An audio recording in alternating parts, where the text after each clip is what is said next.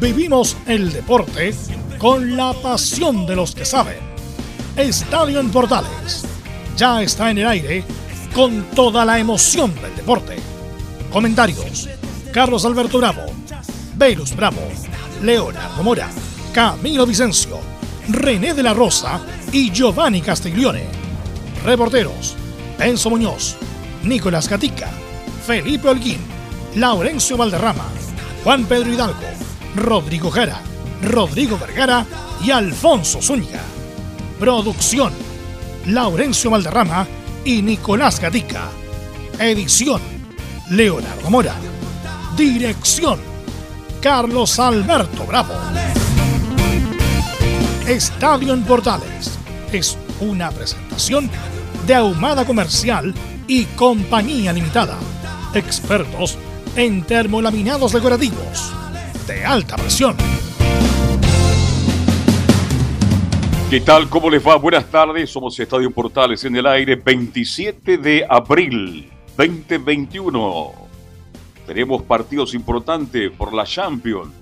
Estaremos también con una serie de informaciones tanto de la U, Colo Colo, Católica, como también del fútbol de Colón. En fin, hay muchas noticias. Vamos de inmediato entonces con ronda de saludos. Don Nicolás Gatica, ¿cómo le va? Buenas tardes.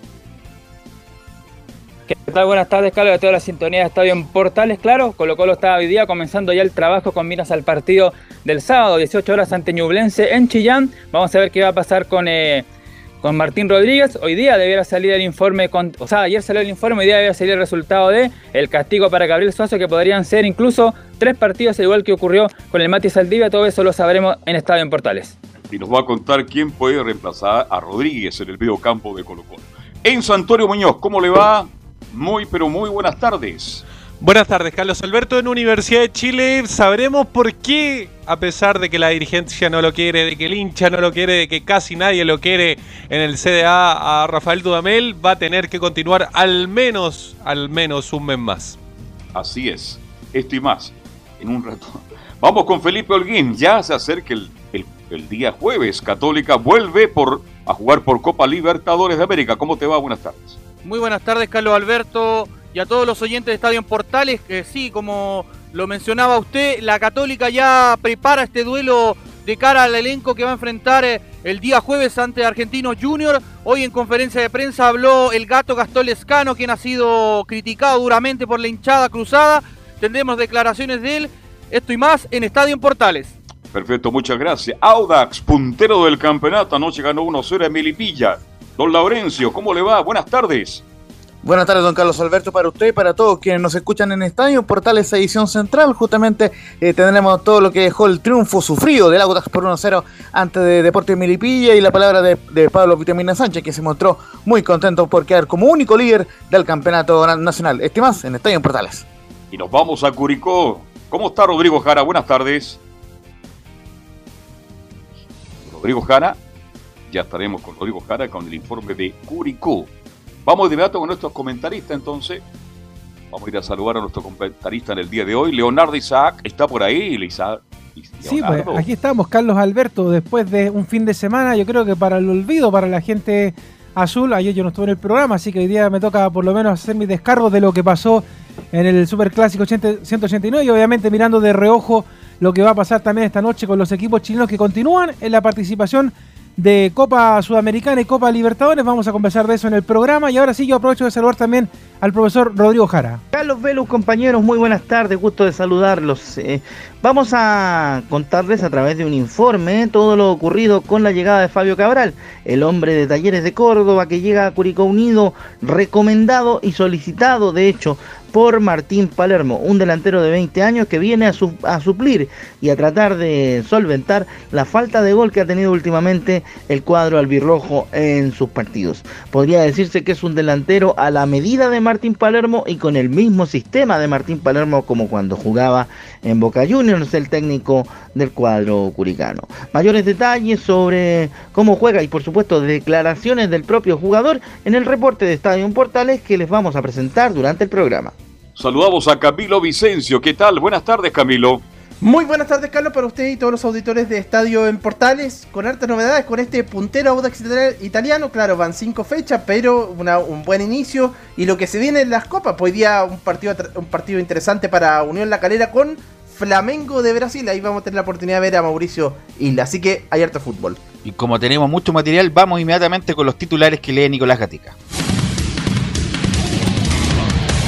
Así es, comenzamos entonces con los temas de esta jornada de día martes aquí en Estadio en Portales. Comenzamos claro con el fútbol chileno tal como lo adelantamos. Audax quedó solo en la punta del torneo nacional con 11 puntos tras su victoria ante Melipilla. Una efeméride de la selección un día como hoy en el 2006, debutada oficialmente Alexis Sánchez por la selección nacional fue en un amistoso contra Nueva Zelanda. Y como lo adelantamos también, claro, hoy comienzan las copas en el continente. En la Libertadores, claro, además del duelo de Flamengo y La Calera en el mismo grupo, Liga de Quito va a recibir a Vélez del chileno Pablo Galdames. Y habrá duelo de chilenos también entre el Atlético Mineiro de Eduardo Vargas y el América de Cali de Rodrigo Ureña. Y cerramos la Copa Libertadores con el duelo entre Internacional de Carlos Palacio y el Deportivo Táchira de Venezuela. Mientras que en la Copa Sudamericana, claro, Guachipato va a recibir a el cuadro paraguayo del 12 de octubre. Nos vamos ahora a la Champions League donde hoy comienzan las semifinales donde el Real Madrid va a recibir al Chelsea. Y ahora por supuesto nos vamos con el tenis también, claro, donde Nicolás Jarry subió al puesto 370 del ranking ATP tras obtener el título del Challenger de Salinas, Ecuador. El chileno escaló 262 puestos y es el cuarto mejor ubicado de Chile. Además, Jarry no ha ganado un título ATP desde el 2019. Esto y más en la presente edición de Estadio Portal. Perfecto, muchas gracias Nicolás Gatica y de inmediato vamos al contacto. Tenemos contacto con la gran figura del fútbol de la U de Chile, puntero derecho, un hombre identificado plenamente con la U por, por una década, dos décadas por lo menos, fácil. Héctor Tito Joven, el eterno puntero 7, agradecemos la deferencia de aceptar el llamado. Héctor, ¿cómo te va? Buenas tardes. Bueno, un gusto saludarlos a todos, Carlos Alberto Brava, especialmente eh, a estar en Portales. Eh, la verdad que para mí hablar de fútbol, y hablar de la U y hablar contigo es un agrado y, esperamos desmenuzar y amenizar esta, esta mala campaña que lleva la U en estos momentos. Hola Héctor, te saludo a Velus Bravo, eh, te, saludo cordialmente. Bueno, yo quería ir más atrás, eh, Héctor, en el sentido de que, bueno, tú conocías a Heller antes que llegara a la U, mucho tiempo lo conocías por Iber y todo lo demás. Y Heller termina su ciclo ahora, el jueves, cuando haya la asamblea de, de accionistas. ¿Qué crees que le pasó a Heller en todo este periodo que la verdad su ciclo no fue bueno, eh, Héctor? Hola, Velo, me alegro de escuchar. Te conozco desde pequeño. Bueno, sí, sí, oye, realmente me has hecho alguna una, una muy buena pregunta. ¿Qué pasó con Carlos Heller? Yo creo que es siendo un hincha fanático, los conocemos hace más de 40 años, éramos amigos, yo trabajé mucho tiempo con él, lo asesoré, lo ayudé, eh, él era amigo de sus amigos y los respetaba y los quería. Hasta que llegó el momento de, asumir como presidente de, Azul Azul, lo cual el anhelo de toda su vida, el, querer estar ahí en la presidencia, dirigir a la U, hacer cosas buenas, tenía muy buenas ideas, pero creo que le quedó grande el poncho. Una vez que, que Carlos asume la U después de, de, un éxito que tuvo la, la directiva anterior, al salido campeón de la Sudamericana, al ganar un campeonato nacional, eh, eh, no supo seguir en el mismo rumbo, no supo eh, aliarse con gente con conocimiento o de lealtad para él en, lo que era la formación de, la institución, del club, del equipo. Yo creo que en ese cosa él fue más apoyado por gente que, según ellos lo dirían. Pero bueno, él, en estas cosas creo que hoy día da un paso atrás, donde creo que le duele mucho más el corazón a él que, a nosotros, porque de verdad él es hincha fanático de y él sabe que está en deuda con muchas personas que lo querían, que muchas personas lo ayudaron, recordando, y lo sabes tú, Carlos Alberto, eh, Moisés Pérez, se fue de hoy 40 años, era amigo íntimo de él y no sí. hermano. Fuente, por nombrarte dos, tres, Hoffen, eh, gente que digamos del lado de él, de apoyarlo sin ningún eh, interés, sin dinero, sin nada. y siempre nos dejó de lado y creo que, bueno, ahí está el fracaso. Héctor, esto, la salida de Heller, tú que lo conoces bien, tiene que ver también con, con, la familia, que la familia le haya dicho, sabes, Carlos, en mucha exposición, en mucho riesgo, en muchas cosas, mejor salir de ahí. ¿Tú crees que la familia fue incidente para que se fuera de la U? Yo creo que no la familia, la madre. Yo creo que la madre fue la causante. Ella es muy visionera, ella es una mujer estupenda, maravillosa, es como es una diosa, la señora Liliana, y ella en el fondo es dueña de todo lo que tienen. Entonces yo creo que ya era hora porque seis años es mucho para no llegar a, a un éxito, para no para no lograr eh, lo que él quería, salir campeón, llegar a la Copa Libertadores, tener un estadio la U, y, y ya era tarde porque cada día se le hacía más difícil, eh, la cuesta estaba más pesada. Yo creo que la madre fue la, que lo motivó a que, a que dejara a la U. Héctor, te saluda Leo Mora por acá. Eh, usted estaba haciendo un poco un análisis de lo que fue toda la gestión de Carlos Heller, que sabemos que esa era termina ya definitivamente el próximo jueves cuando se haga la nueva Junta de Accionistas. Eh, aparte de los temas que usted ha tocado, por ejemplo, eh, ¿qué puede decirnos usted del fútbol formativo de la Universidad de Chile? Que también yo creo que es una de las áreas que quedó muy al debe en la era Heller, porque Heller prometió muchas cosas, prometió títulos, prometió varias cosas, estadio, usted lo decía, y no lo cumplió, lamentablemente, hubo un sueño que partió con el primer estadio que se iba a hacer en el sector de, noviciado, y bueno, y también con el tema de los jugadores, ¿eh? pasaron uno y otro y los técnicos lo mismo. ¿Siente que en, lo que es lo deportivo, netamente, quedó demasiado el debe Carlos Heller en toda la gestión que hizo en este periodo en Azul Azul? Bueno, yo creo que el éxito de todos los equipos, de todas las instituciones o empresas en este caso, como son hoy día las grandes potencias de equipo, está en la base, está en su cantera, eh, eh, en la proyección de jugadores jóvenes.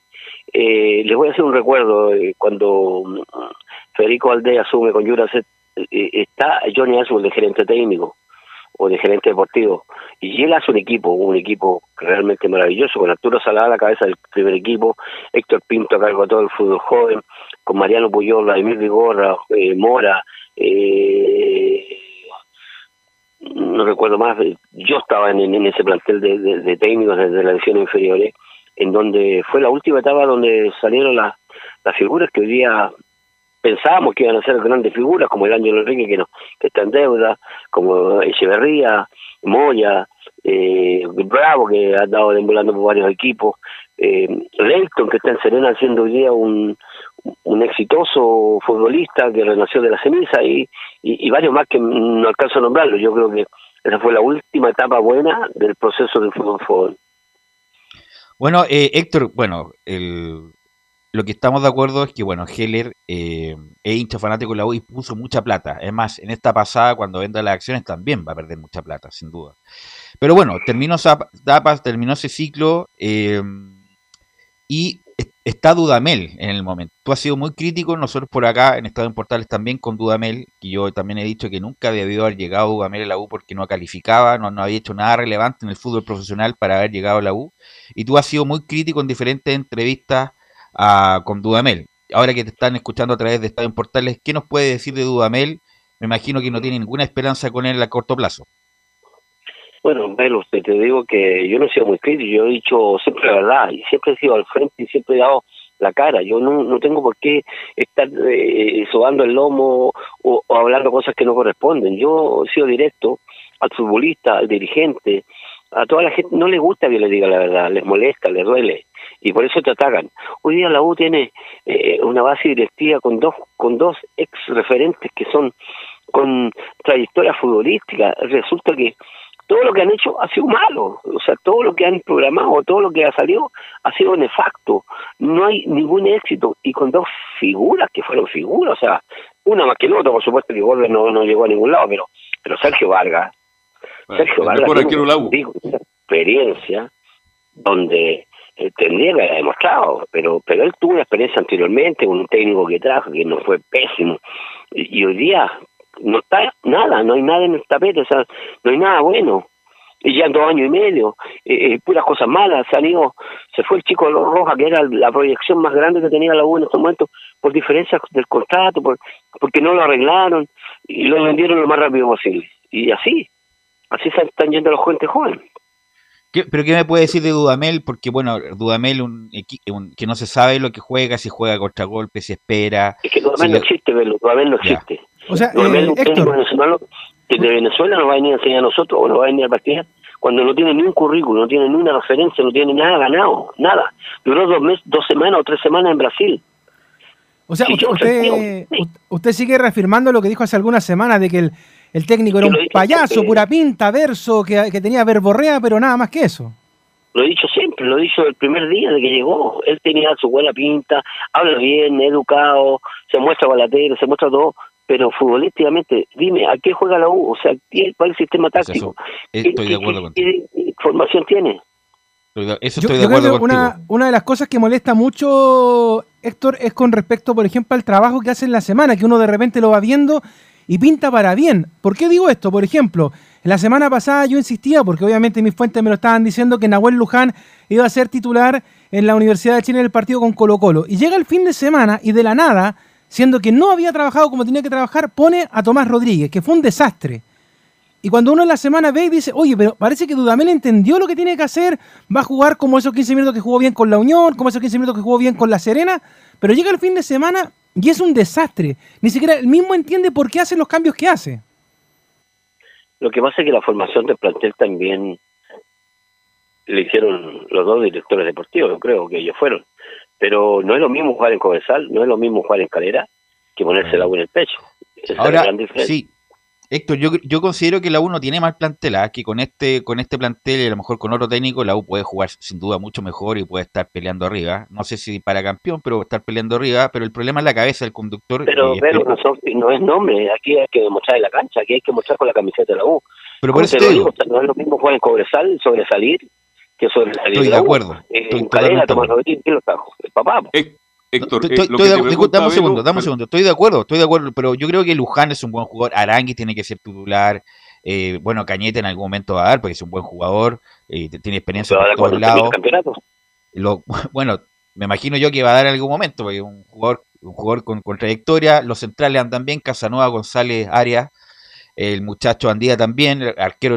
Por eso te digo que independiente del, del, plantel, que yo creo que tiene algunos. El, punto es la cabeza, la cabeza del entrenador. Pero, yo creo pero, que... pero, pero hazme una memoria, tú tuviste, tú tuviste un paso por la división inferior de la U y no es lo mismo jugar en la U que en Auda sin o duda, en Sin duda que no, Héctor, eso no te lo estoy. No, sí, eso estamos de acuerdo. Pero, yo estoy diciendo que estos jugadores que tienen nombre son buenos jugadores, a mejor con una cabeza, con una cabeza distinta, podrían rendir, porque, porque el equipo no tiene funcionamiento. Eh, esa es la pregunta, Héctor, vale decir, con los jugadores que tiene la U, porque siempre atacamos al técnico, pero hay jugadores que también no han dado el ancho, pero yo creo de que la inmensa mayoría de los jugadores que están en la U con otro técnico pueden ser distintos, pueden rendir más. ¿Cuál es tu opinión? Exacto, yo también lo mismo, desde rato, desde el primer día que yo también lo diciendo que la U no tiene técnico. Exacto, exacto, es la única razón de que la U no funciona, es que no tiene un técnico que, que tenga la personalidad o que dirija bien o que me paro en la cancha yo creo que él entrega las camisetas, apurado, entrega las camisetas porque entrega la cancha, apurado para mí. Claro, de hecho yo ayer decía en un programa de, de Portales TV, eh, Héctor, que esto es muy parecido a lo del gobierno, que parece que hubieron la roulette, en vez de que el propio técnico dirija, otra persona le dice por la oreja, oye, mira, hay que hacer esto y esto otro, porque uno ve a Dudamel en la cancha. Yo he tenido la oportunidad eh, de estar en el estadio escuchando a Dudamel que grita solamente, corre, corre, corre, y nada más, o sea, no habla en ningún momento de presión alta, marca por acá, eh, corramos en tres cuartos, en tres metros reduzcamos, nada de eso, solamente es corre, corre, corre. Exacto, no hay una, ni una, no hay un sistema, no hay una manera, no hay un pressing, no hay una pasada por la espalda, no hay una línea a fondo, no hay centro, no hay, no hay nada. No hay un Héctor Hoffens ahí va, el eterno puntero 7 va a llegar a la línea. Va a llegar a la línea fondo. Ya pasó, pero, pero, pero no hay ninguna claridad. O sea, en cuanto a que tú digas, oye, ya un, un, tiempo más jugando juntos, eh, voy a desbordar, voy a hacer en línea de fondo, eh, voy a pasar por la espalda, vamos a hacer el pressing en, en, el arco rival. Ajá. Nada, ese tipo de cosas, nada. Ahora, Héctor, otra cosa distinta de lo que le ha pasado a la U con Dudamel es lo que le viene pasando a la U hace 20 años en el Monumental. ¿Qué explicación tienes tú que la U en 20 años no le pueda ganar a Colo Colo en el Monumental? Lo que he dicho ahora, lo que he dicho siempre, o sea, primero que nada, este Colo Colo es el más malo de todos los tiempos, el de hoy y el de ayer, el, del año pasado. No existe un Colo Colo más malo que este. Y nosotros, que podíamos tener con una formación de un equipo más o menos, de poder haber sido, el domingo ha sido, ha pasado la historia para ganado, pero los jugadores, aparte de las indicaciones técnicas, los jugadores también tienen su parte. O sea, si yo entro a la cancha y, me juramento y me prometo y reventémonos, matémonos, eh, corramos, eh, con la cabeza, un montón de cosas. La uno tiene, no hizo absolutamente nada. No, pero yo te pregunto más allá, te pregunto por, los... Héctor, te pregunto por los 20 años, porque está bien, está el partido del otro día, el del año pasado, que la U desperdició la oportunidad de ganar a Colo Colo, pero ¿qué ha pasado? ¿Por qué la U le cuesta tanto en el Monumental? Porque a medida que va pasando el tiempo, a medida que van mm, tomando más eh, los jugadores de Colo Colo en cuanto a que no podemos ganar o que no podemos hacer un buen partido en el Monumental, los jugadores de la U va pesando mucho eso, va pesando, estamos con, con un sobrepeso, con una cosa en la mente, con una cosa en la cabeza que es negativa, y eso me hace entregar, entrar en una cancha temeroso, entrar en una cancha nervioso, entrar en una cancha preocupado porque necesito hacer una victoria, necesito ganar para que para que haya la historia, pero ni eso, ni eso, o sea, yo creo que la formación de la U en cuanto a la, a la base de cadete, ahí está el problema. Yo creo que si la base de la U fuera mayor cantidad de jugadores formados en la U, tendríamos más posibilidades de ganarla con los Colo en el Y tiene un punto ahí, porque por ejemplo, no es porque estamos hablando contigo, Héctor, pero tú eras un jugador clasiquero. Eres un jugador clasiquero que siempre aparecía o con goles o con jugadores de o con jugadas de me recuerdo, para que nombrar la, la famosa, la del 81. Pero siempre aparecía incluso lesionado, me acuerdo, yo estando chico en Estadio Nacional con tú con una rodillera blanca, jugaste los últimos 20 minutos y diste vuelta un partido. Pero, pero faltan esos jugadores clasiqueros, ¿ah? que se agrandan en estas grandes instancias, como que falta alguien que se revele independiente del técnico. Además falta un líder, de la uno no hay ningún líder, pero yo te recuerdo que nosotros con Raúl, con Raúl Ormeño, por decirte, por nombrarte a un referente Colo Colo, del año 70 veníamos eh, jugando en contra, del 70, 71, en segunda, en primera, en juvenil, en la reserva, siempre fuimos rivales y rivales pesados. Entonces eso se va creciendo hasta que llega avanzando, hasta que llegamos al fútbol profesional. Entonces, eh, es lo que te hacían o, o, te metían en la cabeza en la inferiores cuando no puedes con el clásico no puedes con el clásico y eso es lo que pasaba. Por eso nosotros en ese tiempo tuvimos un poquito más de, suerte de ganar la Colo también. Ahora Héctor bueno el jueves se inicia un nuevo proceso en la U van a llegar nuevos controladores eh, ¿Qué esperas de este nuevo ciclo? De este nuevo ciclo con, nuevos controladores, que lo más probable es que se salga Vargas y también se vaya Dudamel. ¿Cuál es tu expectativa con esta nueva gente? La verdad que tengo una incertidumbre terrible, tengo una, una duda, tengo un poco de temor, qué irá a pasar con, lo, con la gente que llega. No sabemos directamente quiénes son, no nos conocemos, una incertidumbre, pero ojalá que, que piensen bien, que hagan bien las cosas eh, bien planificadas, bien organizadas y una nueva estructura para todo lo que viene para el, futuro de la UPO. Eso es lo que pretendo, eso es lo que espero y, y ojalá haga las cosas bien, nada más, nada más. Héctor, dos preguntas por mi parte. La primera es, me imagino que tanto tú como otros tantos ex jugadores de, de la U y que están siempre atentos a lo que pasa con, con la Universidad de Chile, les gustaría ser partícipa más activamente de lo que pasa con, con Azul Azul y con la Universidad de Chile en general, porque de hecho, por ejemplo, desde la misma casa de estudio, de la casa de Bello, también quieren ser partícipes de esto, pero sienten que finalmente todos quedan fuera de la idea. Y otra cosa que es muy lamentable, que te lo junto a la pregunta, es que, y duele muchísimo para la gente de la U, es que hay tanta gente de Colo Colo metida en la U, o sea, desde desde el que abre la puerta hasta los jugadores que están ahí presentes en el fútbol formativo, quedó de lado mucho de la sangre azul, mucho de la historia azul. Yo creo que a ti a muchos les molesta esta situación, ¿o no, Héctor? Sí, molesta en ciertos mm, momentos, pero pero yo la verdad que no tengo ningún interés y no estoy postulando ningún puesto y no me preocupa porque estoy tranquilo, estoy feliz, lo vivo, vivo bien, vivo tranquilo, sin presión, sin nada pero yo quiero que haga las cosas como, como o sea, no puede haber gente Colo Colo en la división inferior, no puede haber Colo Colo en el portero del, CDA, entonces hay un montón de cosas que tienen que regularizarse, que tienen que armarse, que tienen que arreglarse, y ojalá estos nuevos dueños, estas nuevas personas, hagan las cosas bien, eso es nada más, lo único que pedimos que, que, que, sea para el bien de la hinchada, hinchada que tanto ha sufrido, que tanto le ha dolido estas derrotas durante tanto tiempo. Y la otra que te quiero preguntar tiene que ver un poco con los jugadores actuales del formativo que están jugando en el primer equipo. Dos casos en particular. Primero por el de Simón Contreras, el famoso Pitu, que varios le tiran flores. A mí todavía no me convence en lo personal. Y el otro que es Marcelo Morales, que también está tomando algo de ventaja como lateral izquierdo en la. ¿Qué te parecen estos dos muchachos que están participando constantemente en el primer equipo? Sí, a mí la verdad que mientras más gente joven o gente más de la cantera venga, para mí es mejor. Pero lo que pasa es que también el equipo no ha andado bien, entonces por eso no se han visto.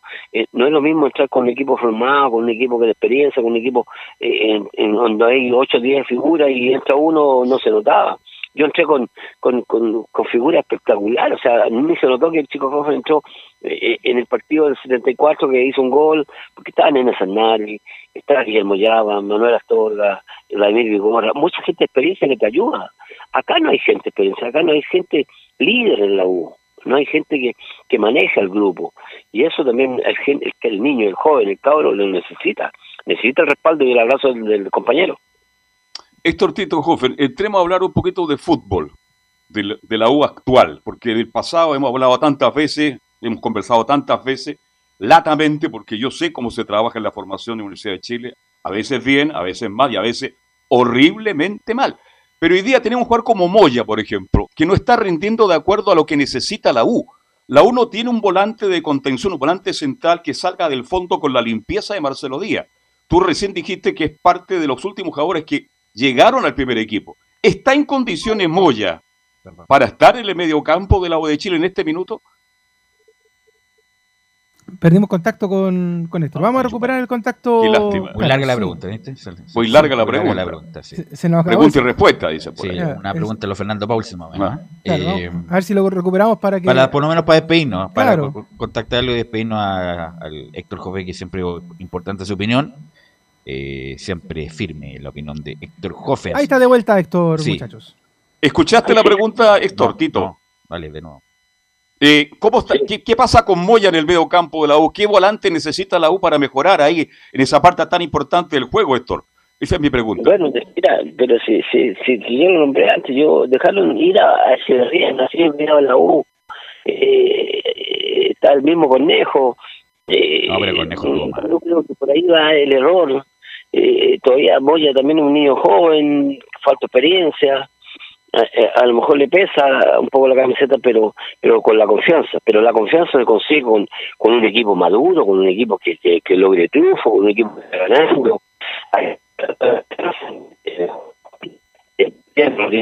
está. No olvidemos, Héctor Tito, que en esa, esa función la U siempre tuvo grandes jugadores. Hoy viene atrás, Chepo Sepúlveda, Roberto Hodge, Luchito Murri. no es un mal jugador. Luchito Murri y, y, resulta, y Arangue, y resulta que no, es siendo un... mal jugador, pero no está rindiendo. No, bueno, ahora está mal, pero es un buen jugador y me imagino pero ¿hasta cuándo le vamos a dar oportunidades? el año, el año pasado fue lo más decente de la U, Camilo Moya. Entonces... está pasando. Sí. Bueno, Héctor, te queremos agradecer estos minutos, como siempre, muy amable eh, con Estadio en Portales. Eh, te deseamos lo mejor. Bueno, y ojalá que mejore la actualidad de la U, Héctor, tú como siempre un símbolo muy importante. Ojalá que te escuche, un abrazo a todos de Estadio en Portales y estaremos hablando nuevamente. Gracias. Gracias, gracias. Chao, chao. Gracias. Tenemos una noticia importante, me parece, Camilo, sí, ¿no? Por favor, Camilo, porque está pasando algo en el TC a esta hora de la tarde.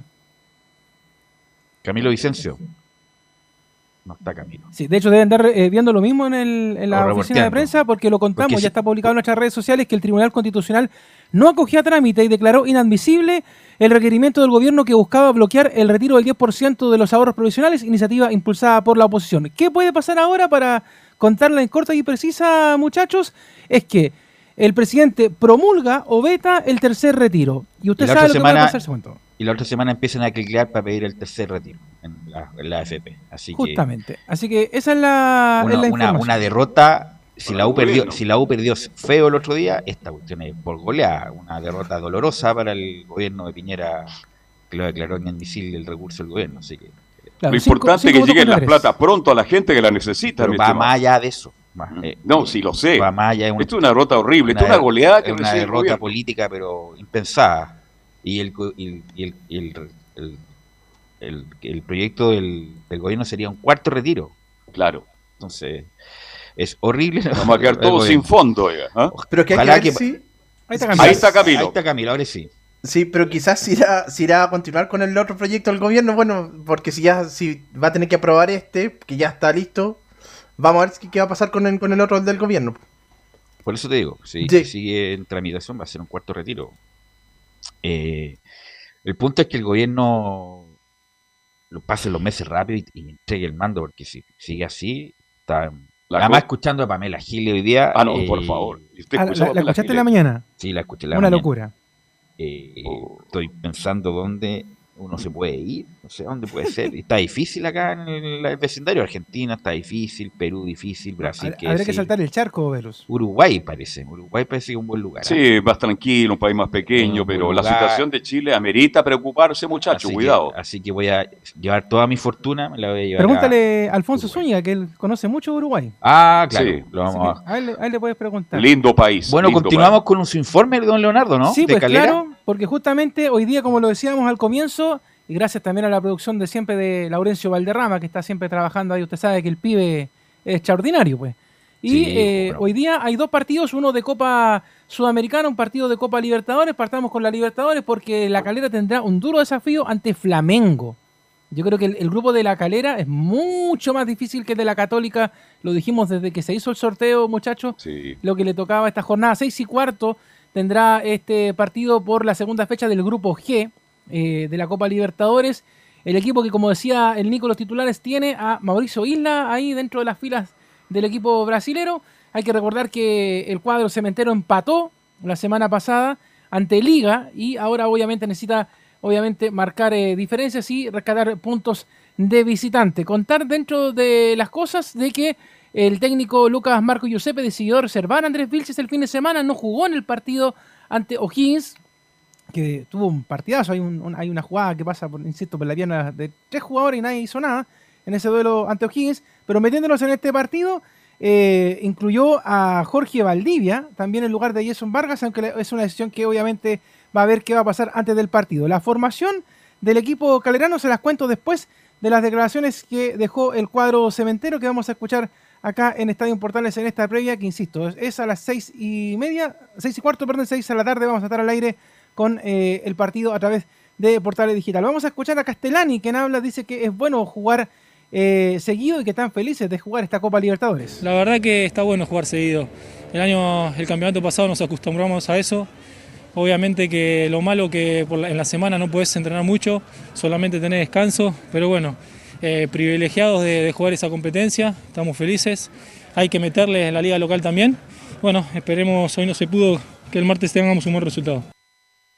La formación de la calera para esta noche sería con Alexis Martín Arias, si es que no está el impostor, Simón Ramírez, Cristian Vilches, Santiago García, Egri Pingber, Esteban Valencia, Gonzalo Castellani, que recién lo escuchamos, Matías Fernández, Vargas o Valdivia, Octavio Rivero y Andrés Vilches. Y por el lado del equipo del ex arquero Rogerio Ceni, mandará a la cancha a Diego Alves, Isla, William Arao, Gustavo Enrique o Rodrigo Cayo, eh, Felipe Luis, Gerson Diego, Everton Ribeiro, Georgian Garrascaeta, Gabigol y Bruno Enríquez. Eso por el parte del cuadro cementero. Y el otro partido que va pegadito a la transmisión de Estadio Portales en esta jornada doble es Huachipato, que recibe a 12 de octubre buscando afianzar el gran arranque que tuvo ante San Lorenzo, un San Lorenzo que perdió ante el equipo de la, de la usina y que el fin de semana le ganó muy bien a River Plate, se lo recargo también a nuestro colega Rodrigo Vergara, ganó el equipo de San Lorenzo, pero Huachipato esta jornada tiene la oportunidad de seguir tranquilo, otro triunfo podría asegurar más bien a Guachipato en la tabla del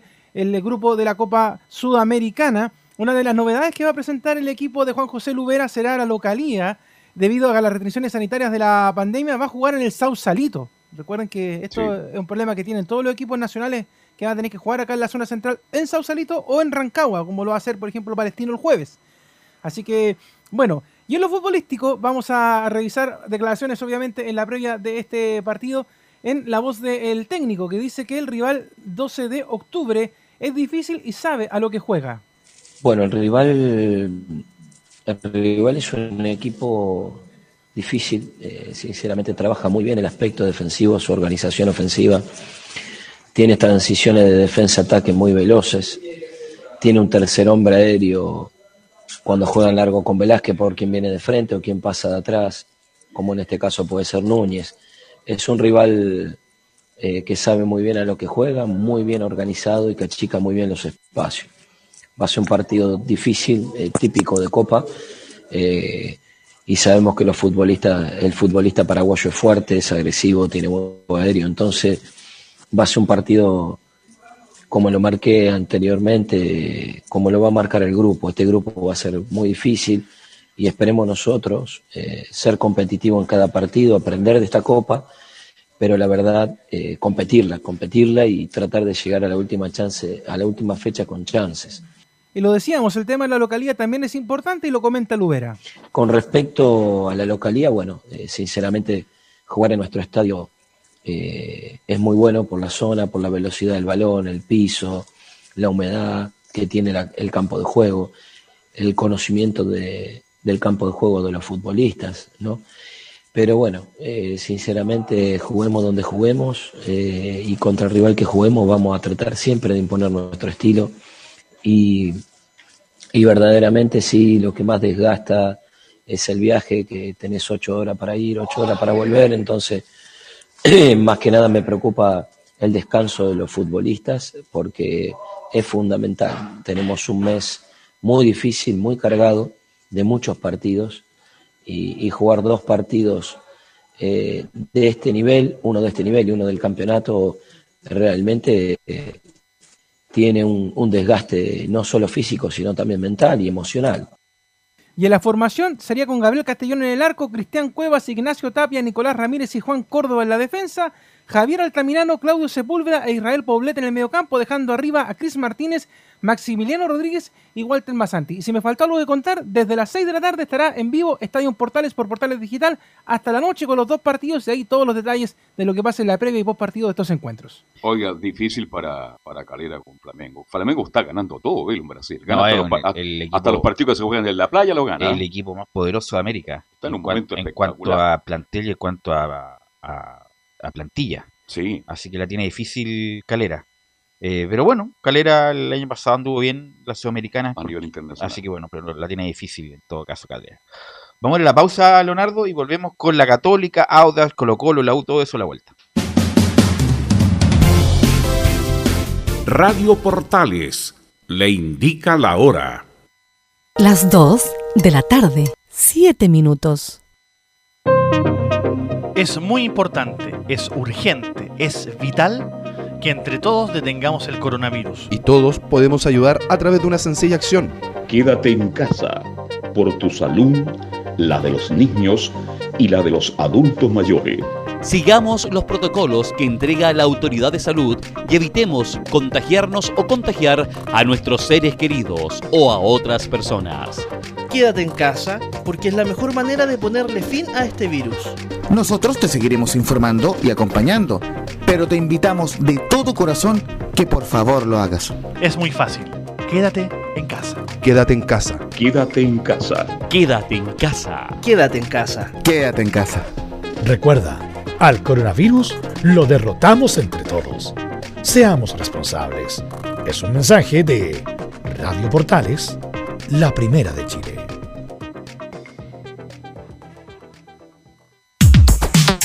¿Necesitas promocionar tu marca o producto?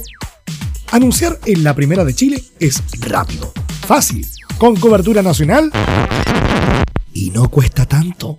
Contáctanos al correo comercial arroba radioportales.cl. Tenemos una propuesta a tu medida, porque en la Portales te queremos escuchar. ¿Quieres tener lo mejor y sin pagar de más? Las mejores series de televisión, los mejores eventos deportivos, equipo transportable, películas y series 24/7. Transforma tu TV a Smart TV.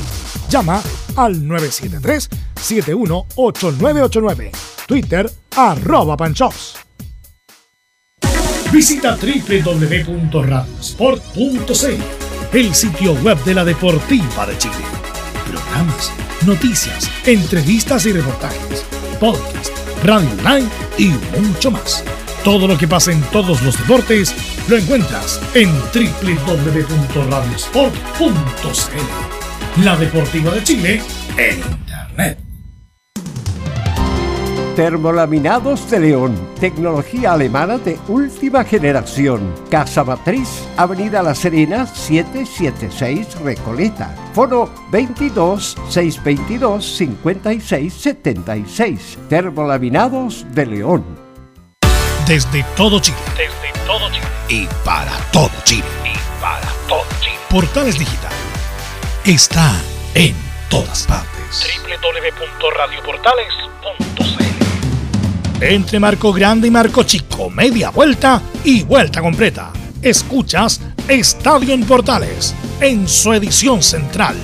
La primera de Chile, uniendo al país de norte a sur. Bueno, son las 14 con 11 minutos ya. Eh, y vamos con Felipe porque la Católica tiene que preparar un partido. Tuvo descanso, entre comillas, no jugó el fin de semana. Iba a ir, me imagino, con todas las pilas puestas para jugar su partido con Argentinos Junior, Felipe. Muy buenas tardes, Belu. Gusto en saludarte a ti y a todos los oyentes de Estadio Portales nuevamente. Claro, eh, como bien lo decían titulares, la Católica ya trabaja a la par de Gustavo Poyete a lo que va a ser este gran duelo ante el elenco de Argentinos Junior. Eh, un partido bastante complejo eh, para la Católica en este caso, ya que no va a contar con ah, uno de los ah, jugadores que si bien vuelve a, a, los entrenamientos, estoy hablando de Edson Puch, eh, quien eh, se incorporó a los entrenamientos el día de ayer, pero no, no sería de la partida ni siquiera citado a la banca porque está recién recuperándose del tema Hoy le dio fuerte a, a Pucha el, el, asunto del coronavirus, le dio muy fuerte, así que hay que ir de a ¿Cuánto tiempo lleva ya? ¿Como dos meses? Pero hay que recordar que los que se recuperan del COVID tiene secuela el Exacto. COVID. Algunos que le da fatiga como crónica, eh, cansancio, eh, cuesta modular, le cuesta caminar. Eh, así que bueno, hay que ir con cuidado, ojalá esté bien, de buena manera, porque después pierde masa muscular, obviamente con tanto tiempo sin entrenar. No hay que apurar. Sobre todo que los futbolistas cuando pierden 3-4 días de entrenamiento no es como cualquier tipo normal que deja de correr y sí. no pasa nada, pero los futbolistas sí, pues pierden ritmo. Así que Puch va a tener que, ojalá se ponga a punto luego, porque es un jugador que le falta a la Católica sí. la inventiva que tiene Puch, Camilo. Sí, porque por ese lado no tiene a otro, a otro, ha perdido bastante. Ponía a Diego Valencia, pero que pasa lo mismo que con la U con Enrique, no es, no es puntero izquierdo, en este caso Diego Valencia, y pierde bastante por ese sector y por el la otra vez jugó el escano, pero tampoco ha tenido un buen rendimiento el, el 15 de la Católica. Felipe. Claro, al respecto a la otra baja que tendría sería Gonzalo Tapia, quien eh, eh, no se pudo recuperar de, de esa de esa lesión que lo sacó del partido ante Atlético Nacional. Hoy no, en conferencia de prensa también habló Gastón Lescano al respecto, Velus, de, de lo que va a ser este partido tan importante y por supuesto se lo preguntamos en eh, conferencia de prensa en los micrófonos de Portal. Escuchemos las siguientes declaraciones de Gastón Lescano, quien habla al respecto y dice, de local tenemos que dejar los tres puntos, analiza el partido frente a Argentinos Juniors. Eh, no sabemos si, no sé si tomarlo así de esa manera, de vida a muerte, sabemos que han varios partidos, pero, pero bueno, sabemos que, que de local tenemos que, que, dejar los tres puntos en casa, lo decía anteriormente, creo que eh, va, a ser, va a ser clave, va a ser un único partido, hay que, hay que trabajarlo muchísimo porque va a ser eh, muy difícil, sabemos que va a ser así, pero bueno, estamos con toda la ilusión de dejar los tres puntos acá y de emparejar, de emparejar el grupo, como te decía. Sabemos que, que tenemos nuestras armas y, y corrigiendo las cosas que, que hemos marcado estos, estos días trabajando, creo que el equipo va a mejorar y, y, tranquilamente podemos dejar los tres puntos acá el jueves.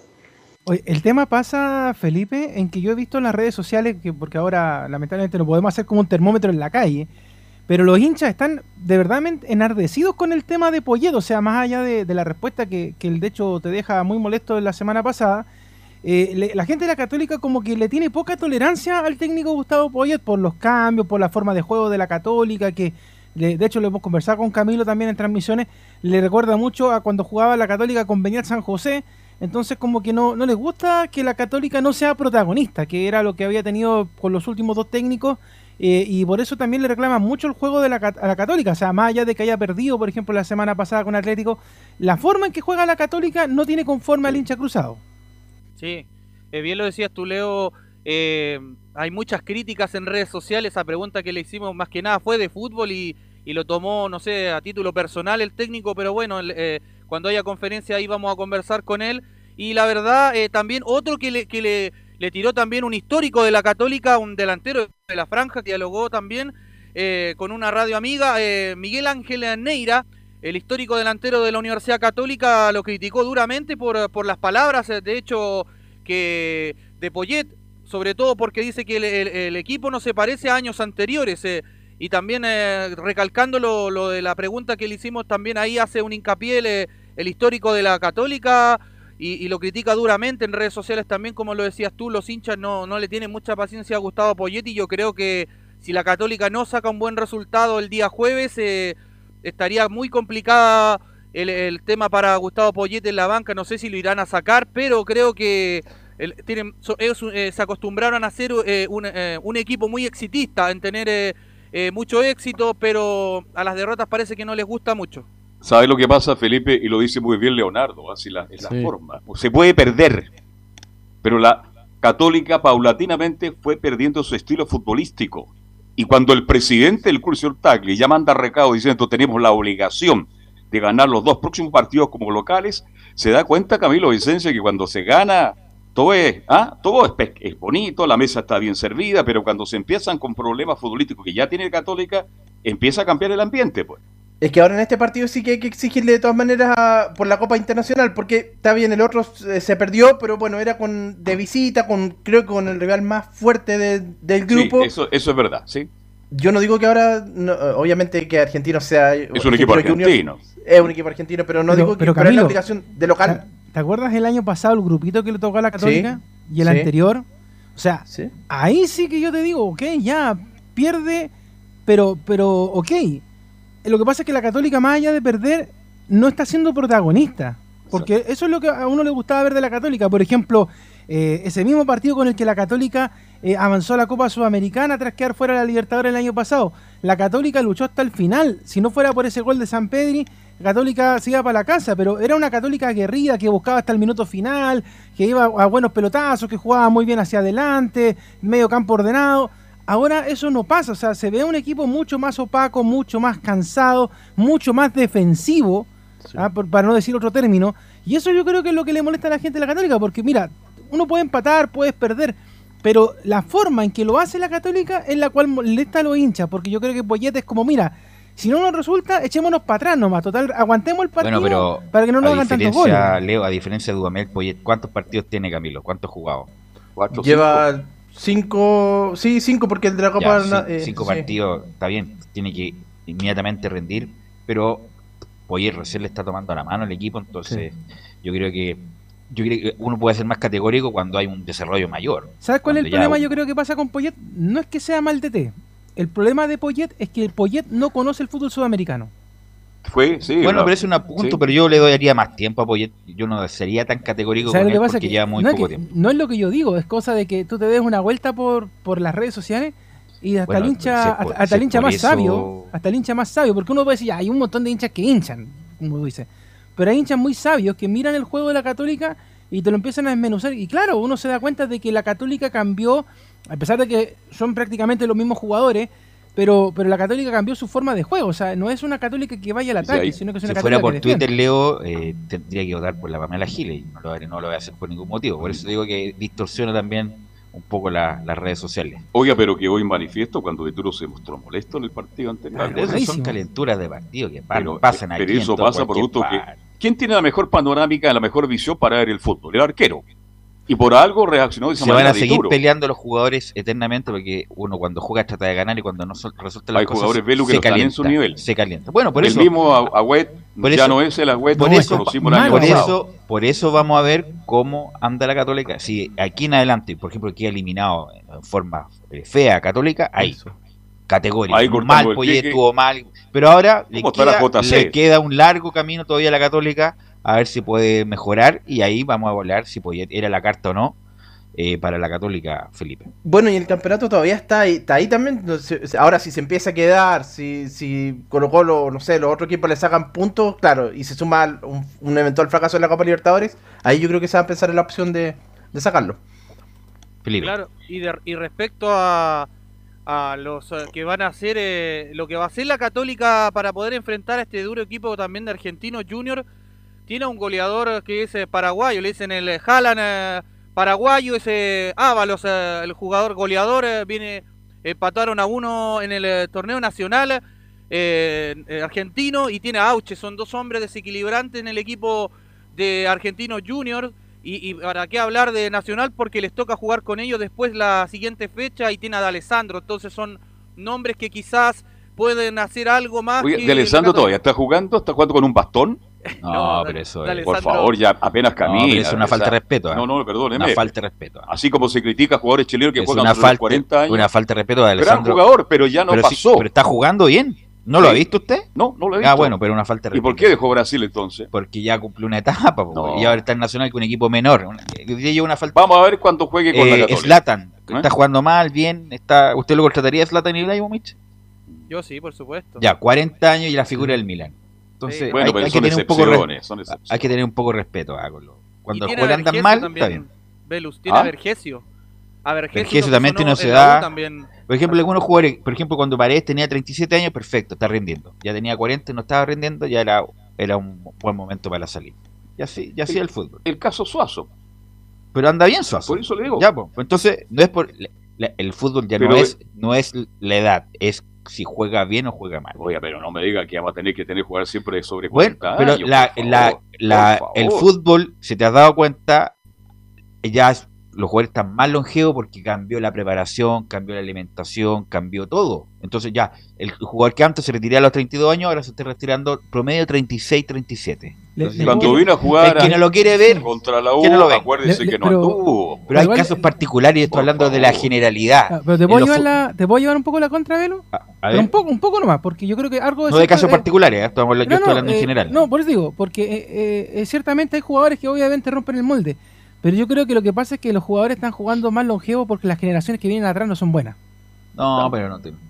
hay Y eso- y eso y eso puede- a nivel general. también, Pero tiene que ver con la preparación. Antes una, una lesión en la rodilla te jodía la carrera, ahora no, porque justamente se prepara. Las pretemporadas ya no son en arena, son en cancha. Ya lo- los cartílados no sufren tanto como antes, la- los ligamentos, etcétera. Entonces hay un cambio en, en la, en la preparación física que hace que el jugador pueda alargar su carrera. Ya no, insisto, Ah. no se retire a los 28, 30 años, por ejemplo, Y- como y pasó además- con Bombalé. Y además varias que veces. también las carreras parten incluso antes, Velu. Porque antes los jugadores explotaban 20, 21 años y ahora eh, llevan a chiquillos de 17 años, sobre todo por ejemplo en Europa. El mismo caso de Haaland, por ejemplo, bien jovencito, que ya que lo nombraba Felipe, y está rindiendo bien. Entonces también pasa que No, pero de repente- Haaland es, un- es un- de- es uno de los fenómenos del Claro, fútbol. de, de- de repente uno los ve y dice, oye, pero llevan tanto tiempo, claro, porque partieron bien jóvenes. Y hay otros que lamentablemente no dan el ancho como jóvenes y por eso Sí, también los malos con- que tiene que dar. Mira, tiene que ver con el rendimiento. David Pizarro se retiró a los 38 años. Pajarito Valdés perfectamente podría haber seguido jugando en primera división. Montillo lo mismo. Ya sé, hay una cantidad de. de No, yo, yo de me saco el sombrero con Suazo. Cada día juega mejor. Por Dios que juega bien. Felipe. Eh, para pasar a escuchar la segunda declaración y final, muchachos, la de Gastón Lescano, escuchemos, donde habla del retorno de Edson Puch, donde dice, "Es muy contento del retorno de los entrenamientos de Edson Puch. Sí, bueno, la verdad, primero contento de tenerlo otra vez a, Exxon entrenando con nosotros. La verdad que es un jugador eh, eh, importante eh, en el grupo. Sabemos lo que es como, como futbolista, pero es importante a la hora de, estar en, el vestuario, en la hora de, compartir. La verdad que es, es un jugador que suma. Y, nada, la verdad que ahora contento y esperándolo, esperándolo obviamente que, que se ponga eh, a disposición eh, de- del cuerpo técnico y bueno, y de nosotros. Sabemos que, que lo necesitamos, que es importante para el equipo, así que nada, eh, muy contento con el, con el retorno de, de Exxon a los entrenamientos. Ahí estaban las declaraciones, eh, muchachos, de eh, Gastón Lescano, quien hablaba de la recuperación y la vuelta de... Que se hay que Edson jugar bien Lescano porque hace mucho tiempo que está horriblemente malo. Ya son los últimos 7 8 partidos Lescano ya no es para ser el titular indiscutible. Yo no sé si tiene otra variante la Católica Felipe, pero Lescano hace mucho tiempo que no anda. Sí, cuando la, la va a tener Carlos ahora, bueno, cuando vuelva Puch, yo creo que va a ser algo mismo, algo como lo que hizo el otro día. Va a estar fue en salida en esa posición y Puch por el sector izquierdo. Pero obviamente para este partido me imagino que Lescano va a ir por el sector izquierdo. ¿O no, Felipe? Claro, en ese aspecto puede ser también que mm, en caso de que volviera hipotéticamente hablando eh, Edson Puch, sacar a, a Lescano y poner a Clemente Montes y ponerlo como lateral derecho a José Pedro Fuensalida, porque las falencias de la Católica estuvieron, recordemos, en la defensa, desconcentraciones, los primeros cinco minutos ante el Atlético Nacional y ahí cayeron los dos y pudieron haber sido más. ¿Algo más, Felipe? Con Cinco esto minutos cierro, perdieron el partido. Ok, gracias, Muy Felipe. buenas tardes, muchachos. Gracias, Felipe. Eh, así que vamos a estar atentos con la Católica. ¿El partido, perdón, Felipe? ¿Horario? Es a las 18 horas el partido del jueves. San Carlos de Apoquindo, claro, el día jueves. Ya, ok. Gracias, Felipe. Vamos a la pausa. Vamos a la pausa, muchachos, y volvemos con todo lo que nos queda. La U, Colo Colo, Audas, Jara de Curicó, de todos lados. Radio Portales le indica la hora. Las 2 de la tarde, 25 minutos. Ahora más que nunca, quédate en casa y disfruta de algo rico sin pagar de más. Somos de la casa, una delicia al paladar. Conoce nuestra variedad de waffles, sándwiches, empanadas de horno y mucho más. Contáctanos vía WhatsApp al más 569 5018 3008. Atendemos todas las tarjetas de crédito y red compra. Infórmate más en nuestras redes sociales, en Instagram y Facebook. Recuerda, somos de la casa, una delicia al paladar. Durante esta emergencia sanitaria, realicemos actividades junto a nuestros niños, niñas y adolescentes. Intentemos solucionar los problemas con diálogo y conversando sobre las emociones que surgen estos días. Que ellos confíen en sus padres o adultos cuidadores puede evitar el consumo de alcohol y otras drogas. Si necesitas ayuda, ingresa a senda.gov.cl o llama al 1412. Senda, Ministerio del Interior, Gobierno de Chile. Visita www.radiosport.cl, el sitio web de la Deportiva de Chile. Programas, noticias, entrevistas y reportajes, podcast, radio online y mucho más. Todo lo que pasa en todos los deportes lo encuentras en www.radiosport.cl. La Deportiva de Chile en Internet. Comercial IAC y Compañía Limitada. La mejor calidad mundial en laminados decorativos. Comercial IAC y Compañía Limitada es Vertec en Chile. San Ignacio 1010, Santa Rosa 1779, Avenida Mata 446 y Portugal 501. Comercial IAC y Compañía Limitada es Vertec en Chile. Desde todo Chile. Desde todo Chile. Y para todo Chile. Portales Digital está en todas partes. www.radioportales.cl Un acercamiento electrónico a todo lo que pasa en el fútbol. Escuchas Estadio en Portales en su edición central. La primera de Chile, uniendo al país de norte a sur. 29 minutos después de las 14 horas ya estamos de vuelta en Estadio en Portales y vamos con Colo Colo porque tiene varios flancos Colo Colo. Primero, lo, bueno, a ver cuántas fechas le tiran a, a Suazo por la expulsión del otro día en el Clásico y la lesión que parece que es más grave de lo que se suponía, Nicolás Gatica.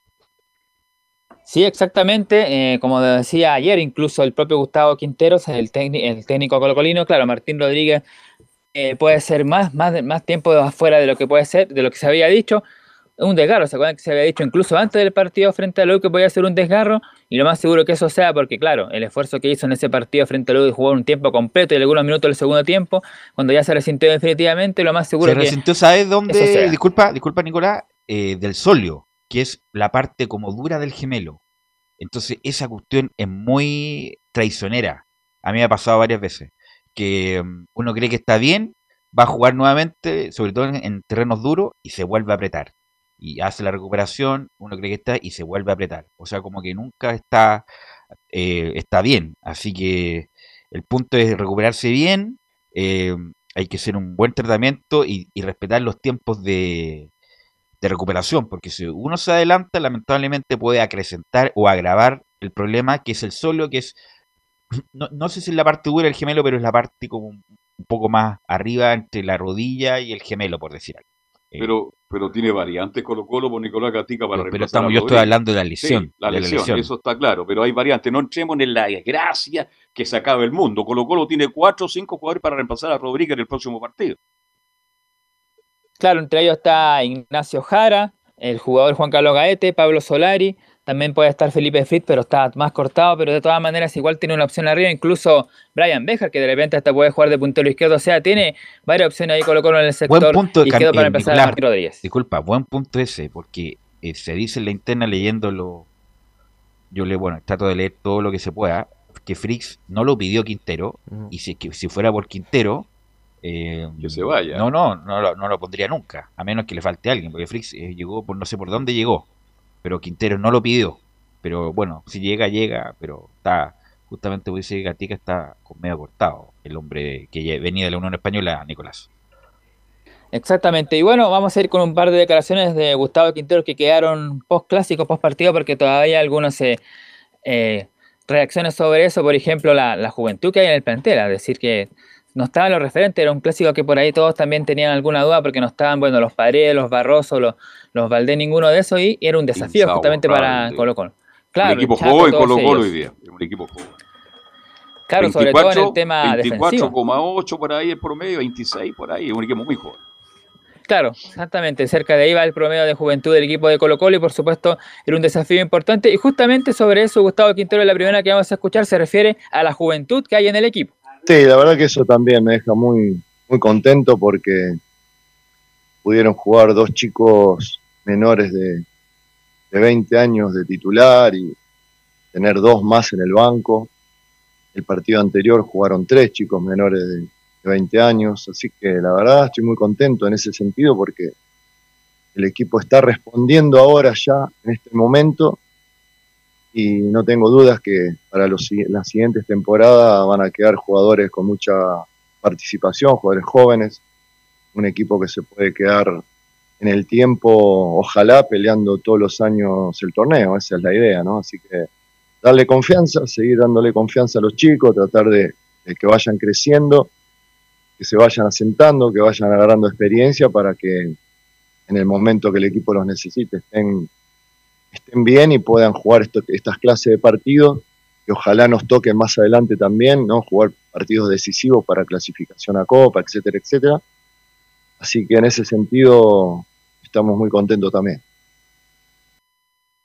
Claro, ahí está, como dice Quintero, claro, la proyección que tiene el plantel de Colo Colo, no so- sobre todo para esta temporada, pero también para los próximos años. Va a quedar justamente ahí Daniel Gutiérrez, Jason Rojas y los que se vayan sumando también en, e- en el futuro. Así que también hay una buena base ahí, joven del equipo de Colo Colo. Y ahora vamos a pasar a escuchar a Nico. uno que, bueno, en el...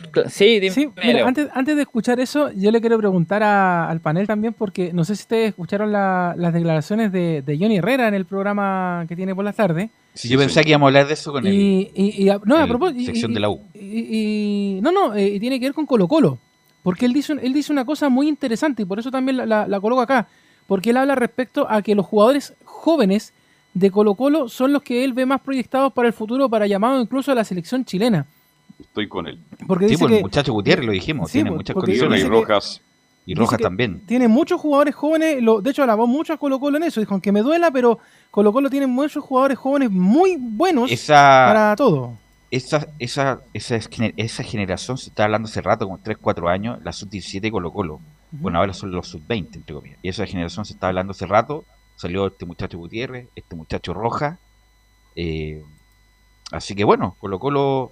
Eh, y además la coyuntura también benefició que Rojas jugó de central, después de lateral, se confirmó. El muchacho Gutiérrez debería ju- seguir jugando, así Claro, que. Y de hecho también está el caso, por ejemplo, de Iván Morales, que, que ya lo hemos Bueno, pero Morales es más, es más. Morales es más viejito, ya tiene Claro, 20, 21 miren años que ya. 21 años. Pero, es pero hay bueno otro- esto tocarlo. pero también sí, es de los bueno tocarlo. Sí, es bueno, es bueno. ¿Sabe por qué? Porque por una necesidad. A ver, por una necesidad, no por una ocasión, eh, Leonardo, estos jugadores jóvenes aparecieron. Con convicción. ¿Ah? Pero y lo bueno es que funcionan, porque tampoco, no es que uno Bueno, diga, vamos a colocar aprovecharon la oportunidad. Claro, Exacto. ellos eh, están bien preparados. O sea, eso habla también muy bien, Nico, del trabajo que ha tenido el- la parte formativa de Colo Colo. Pero lo, Sí, mira, lo que hace un eh, resultado. En ¿ah? el último tiempo. lo, disculpen, lo que hace un resultado el año pasado, o sea, no, que está todo malo, que aquí, que allá, que Colo Colo no trabaja, que la cuestión. Colo Colo siempre ha trabajado bien en divisiones inferiores. Lo que pasa es que los no hay superclase como Vidal o, o Miguel Rifo, pero Colo Colo siempre ha surtido a todo el fútbol chileno de jugadores. Lamentablemente en el último tiempo no han llegado jugadores a primera, de nivel. Pero este año, bueno, llegaron y esperemos que sean no solamente importantes en Colo Colo, sino que para el fútbol chileno. Y hay un tercero que también, que ahora quedó en, que jugaba en el medio campo, Soto, creo que es Brian Soto, Nico, no sé También. si, pero por lo menos también está alternando.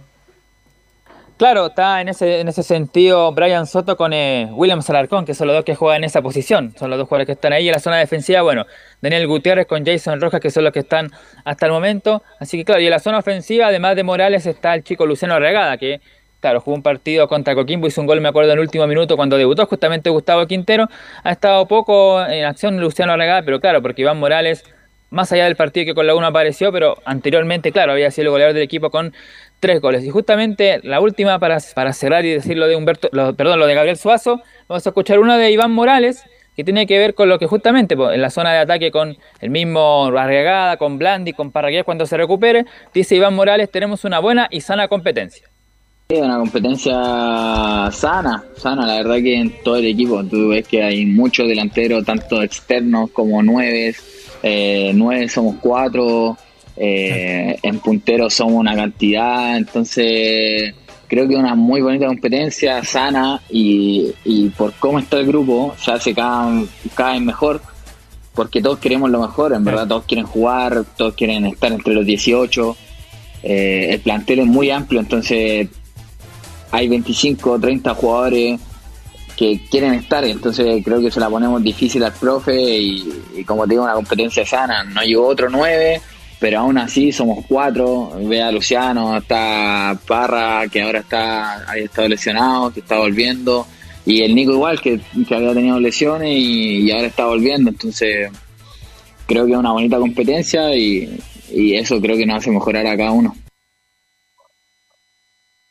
Ahí estaba entonces hablando Morales de la competencia, claro, solamente de su puesto, no solamente eso, la delantera, sino que también de la zona defensiva, sobre todo ahora con la llegada del defensor Emiliano Amor. Lo último para cerrar de Colo Colo, claro, lo decíamos, ayer se dio a conocer el informe del árbitro del partido Julio Bascuñán, que vamos a leerlo de, eh, más que nada al grandes rasgos, dicen las palabras del, del propio Bascuñán, una vez finalizado el partido hace ingreso nuevamente al terreno de juego sin ninguna autorización, aparte del golpe que está ahí junto a Gonzalo Espinosa que lo deja en ese momento lesionado y le muestra la, María, también dice que vuelve después de que termina el partido, así que también eh, en cierta forma dice ahí que reincide, lo que tratan ¿no? de, de entender ahí dando el técnico, el árbitro, digo Julio Bascuñán, así que quizás por ahí, por ese hecho del final del partido, podrían darle dos o tres fechas más, porque a- al defensor Saldívar le dieron tres, seguro es que Gabriel Suazo ande por ahí, dos o tres eh, fechas de, de castigo.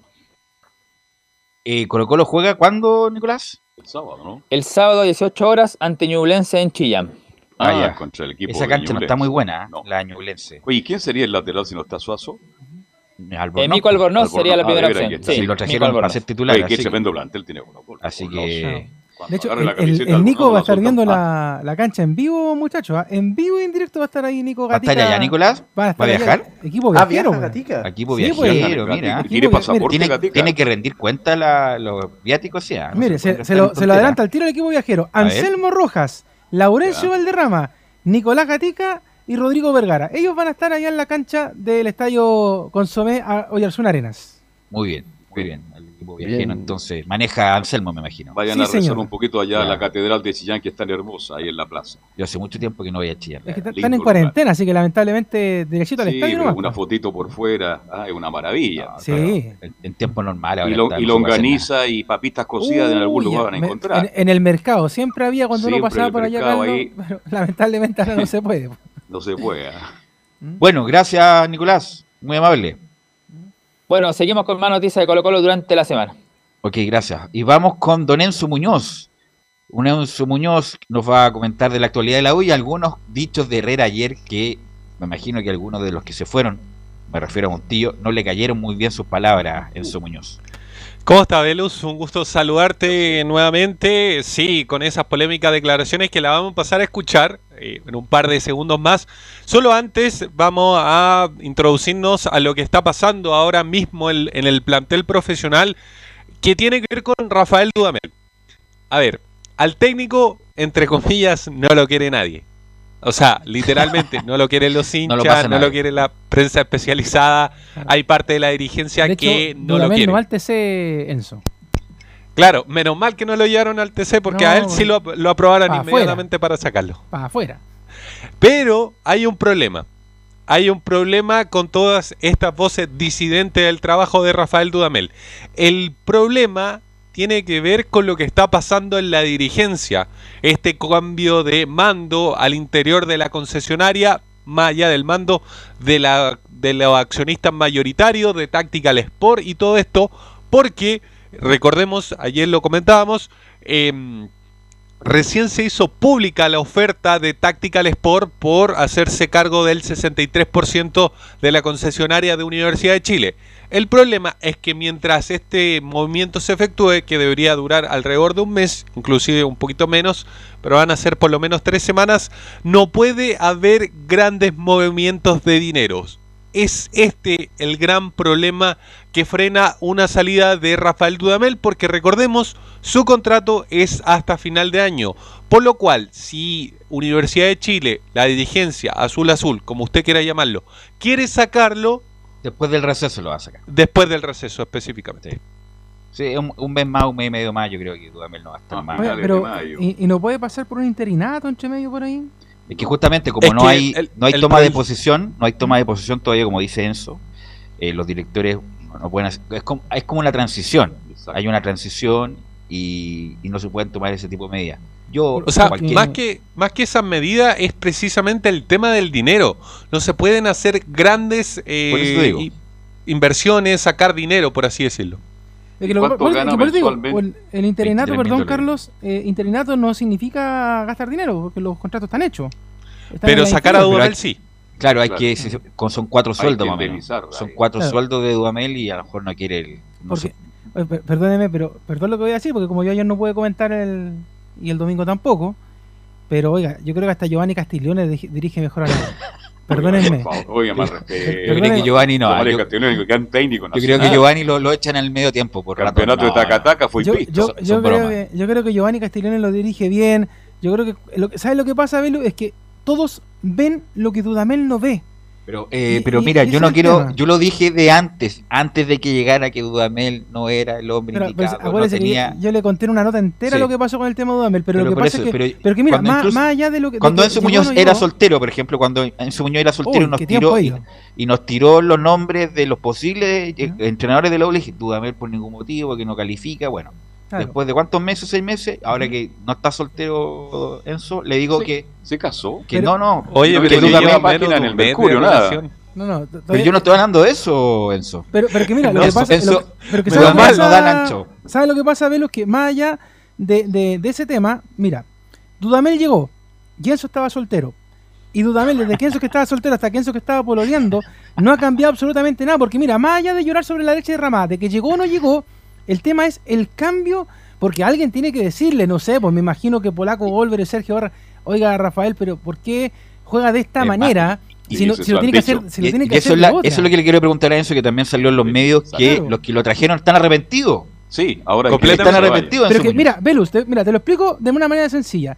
Carlos Alberto Bravo es el director del programa. Si alguien del programa está haciendo algo mal, Carlos toma el teléfono, le dice a esa persona, mira, ¿sabes qué? Lo que pasa es que tu reporte es muy corto, tu reporte es muy largo, te falta... Y esa persona cambia. ¿Cómo va a ser tanto sudo, Damel, de que alguien, que la prensa especializada se lo diga, que los dirigentes se lo digan, y él aún así siga cometiendo las mismas burradas Mira, una cambió un semana tras poco, otro? Dudamel cambió un poco en la final de la temporada anterior, porque y ahí vinieron los buenos resultados, entre comillas, de la Pero U. porque estaba dijeron, "Oye, apretado. Por eso le Sí, dijeron, cambió, exigido. incluso se acercó el plantel, trató de hablar con Montillo y todo lo demás, pero insisto, el tipo no está calificado para dirigir un club, se lo so- sobrellevó el plantel, la prensa, el medio, y además, lo más importante, en la cancha no va a mostrar nada Enzo. Retrocedamos un poco en el tiempo y nos acordamos específicamente del momento donde Walter Montillo anunció su renuncia. ¿Se acuerdan ese momento? Sí. Bastante Retiro. complejo. Su, Sí, renuncio, su retiro. del- Ahí estaba retiro. soltero. sí, también. Em, sobre este conflicto de Walter Montillo habló Johnny Herrera y pasamos a escuchar la primera declaración de Johnny Herrera sobre este conflicto en particular. A Montillo era bien resistido por una parte después que tuvo una parte del plantel. Era muy resistido, entonces generó mucho, mucho anticuerpo los, los problemas personales que tuvo él con la dirigencia por un tema que muchos apuntaban que era hasta un tema de un poco de egoísmo, porque estaba como que poniendo su problema de él antes como de todo lo del plantel. Entonces generó bastante camarín. muchas reacciones en el Camarín. camarín. Y, como que habían como dos bandos que estaba como al lado de los argentinos y estaba al lado de los chilenos, se generó un conflicto bastante grande.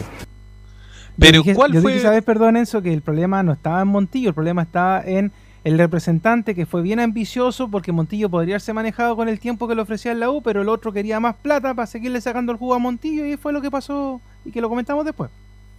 Pero ¿cuál fue el, problema de, de Walter Montillo? ¿Qué es lo que generó finalmente? Los pasamos a escuchar en esta segunda declaración de Johnny Herrera que la dio, usted sabe, al canal ATNT Sport. Lo. Después, cuando uno de los gerentes cita una reunión, hubo muchos jugadores que le estaban de una u otra forma, no, no de otra forma no, le estaban, le querían hacer la cama a Dudamel. Y cuando la U estaba a estaba peleando el, el partido de promoción prácticamente. Entonces salva- salieron los otros, los, los Espinosa, los González, que tenían poco más, que tenían bastante más historia de lo- que los otros, y se la jugaron por el técnico. Y se la jugaron por el club. No solo por el técnico, por el club. Y esos gallos fueron los que salieron a poner el pecho a, a ese Claro. momento. Y ahí salieron buenos resultados y se terminó de buena forma. Porque lo único que quería ese bandito con, con, con, con una parte del- del- del- de la gerencia era sacar a Dudamel y le filtraron el contrato y... y- Sí, y- sí. Lo bueno es que se le puede contar secreto a, a Johnny Herrera. A Johnny Herrera, ¿eh? Pero bu- es bueno en el sentido de que él maneja información ahí de, ¿Sabe lo que de- pasa? De submarino le sus dicen, propios, sabe, ¿ah? sus propios compañeros. ¿Y ¿Sabes lo que pasa? Que yo creo que Johnny Herrera, más que pro compañeros, es pro U. Entonces, más allá de, de quién gana, quién no gana, a él le- le- lo, que, lo que quiere Herrera es que a la U le vaya bien. Y eso es lo que. Pero independiente el- que el puede- de- Lo que pasa es que yo siento que la- lo que está diciendo Herrera, bueno, yo también lo dije en su momento, me gané un montón de enemigos. Y para Pero, mí, pero, de espérate, hecho- pero independiente de lo que dice Herrera, el punto es que el manejo de Dudamel, porque cuando empieza a sacar a Montillo, la U baja. po. Y cuando pone a Montillo, no, la U sube. po. Pero que eso es lo que está diciendo, porque Montillo y compañía le hicieron la cama. Pero, pero porque lo sacó, lo sacó a, a Dudamel justamente porque lo vio mal, porque había que evaluarlo y toda la cuestión. Eh, y después tuvo que poner a Montillo los últimos tres partidos y la U anda bien esos tres partidos, Pero, pero clasifica la fíjate, Copa y todo fíjate lo que dice la, la declaración de Herrera. Dice, había dos bandos. El de los argentinos. ¿Quién está en el de los argentinos? Bueno, está la Ribey, ¿Quién es- Montillo, quién Rodríguez. Pero ay, partiste por el primero, por el cono. Por el que no ha hecho ningún gol. Ninguno ¿Cómo ahora. que no? O sea, el o sea, partido no, sirve- pasado. no sirve de nada, no sirve de nada, si, seamos sinceros. Y de se- nada. Fue un triunfo. De nada. La, Entonces- victoria por Leo. en- en- Entonces, entonces Montillo le dice a este bando, oye, ¿saben qué? Jueguen para atrás. Porque cuando, cuando, ¿te acuerdas que cuando inmediatamente jugaba la Ribey, fuera Montillo en la cancha, la gente decía, no, pero que deberían jugar juntos, porque ok. Se notó, se notó si era la lengua, que el amurrado estaba dejando la embarrar el plantel de la U. Y todos lo dijimos. porque- Independiente, independiente porque se- aquí, pero que hablan los muchos- yo sé que hay números. muchos defensores de Montillo, pero, Pero, que Leo, el- el habla tema- los números, habla los números. La Ribey hizo 19 goles. Hace más de 20 años que un jugador de la U no hacía 19 goles y no le campeonato. sirvió de nada. Le sirvió para salir tercero, zafar de la Ese promoción. tercero es mentira, velo, dejémoslo de tonteras. Pero ese, Le- ese pero tercero Leo, después por te llevó favor, una ¿cómo Copa Libertadores. mentira? La te llevó que- una Copa Libertadores Pero no Leo, la tabla, ¿qué dice? ¿Qué dice la tabla? Primero Católica, segundo Calera y tercero quién? ¿O estoy, o, o estoy ciego? ¿Lo veo mal? Salió- ¿Quién salió tercero? Ya, La U. Te hago, te hago la misma Pero, pregunta pero, que tú. dame- mira, déjame- pero mira, dame un te- segundo, Te dame un respondo lo mismo que segundo. tú decías delante. Tú decías delante que Pamela Gil estaba arriba de la encuesta y que tú no creías en ella. Y acá es lo mismo. acá La tabla, tercera y se acá caía no, es una realidad, es la tabla. A Usted puede a nfb.cl ver la tabla del año pasado y la U salió tercero. Con un equipo que Gracias, pedazo. gracias a ese tercer lugar, por la tabla ponderada, la U se salva del partido de promoción. Y gracias a ese tercer lugar, juega la Copa Libertadores. ¿Con quién? Con la Ribey, que hizo 19 goles, y con el mayor asistidor del campeonato, o el segundo después de Cañete, que es Montillo. Ahora, todos los problemas internos, bueno, Ese es el problema. ese es otro problema. Hay un Pero la, pero verdad es lo que te estoy diciendo yo. La U tercero y la U- el, goleador y el asistidor. Ahora Ya, que sí, debe haber sido campeón del torneo, haber ganado el la conflicto y estuvo, a participando cinco- ahora y y todo. estuvo a tres puntos de la, de la calera para ser segundo, e ir directo. Entonces, Claro, ¿y para qué? ¿Para que pero, fueran a dar pero la, por la eso, a pero independiente del, de eso, porque eso es por Caputo y por Dudamel, yo lo para qué repetir, Dudamel no está calificado para dirigir al equipo este y ojalá para el beneficio de la U y, y un comentarista no puede decir que se vaya o no, pero para el beneficio de la U Sí. ojalá cambien de mano. Sí, Verus, de hecho, de hecho ese colchón de pun- fue por ese colchón de puntos de, de Caputo y que después, claro, Así después es. tuvo ese bajón que por algo se tuvo que ir Caputo. Una buena fue- cuenta de ahorro dejó Ante la pandemia, ante la Sí. pandemia Caputo venía Dejó bien y después, y después venía, bueno, horrible. Enzo.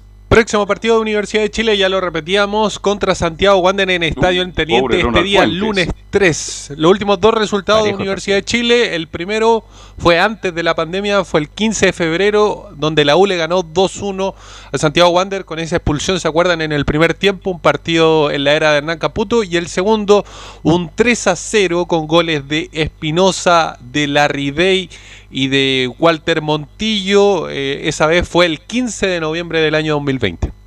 Oye, pero a propósito de Sí. lo de Wanders, Wander sí que tiene, tiene pocos, tiene mu- muchos juveniles, eh, por eso le ha costado tanto Tiene la siete jugadores adultos, Camilo Vicencio. Bueno, y por siete. algo, por eso se fue Miguel Ramírez, porque Claro. le bajaron la plantilla, le bajaron el sueldo y se fue. Exacto. Así Lo que- respaldaron a Fuente, pero cuando lo respaldan al técnico, porque si pierde con la U, a lo mejor Ronald No, deja no, pero que baj- eh, Ronald Fuentes no fue por un gran sueldo a Valparaíso. No.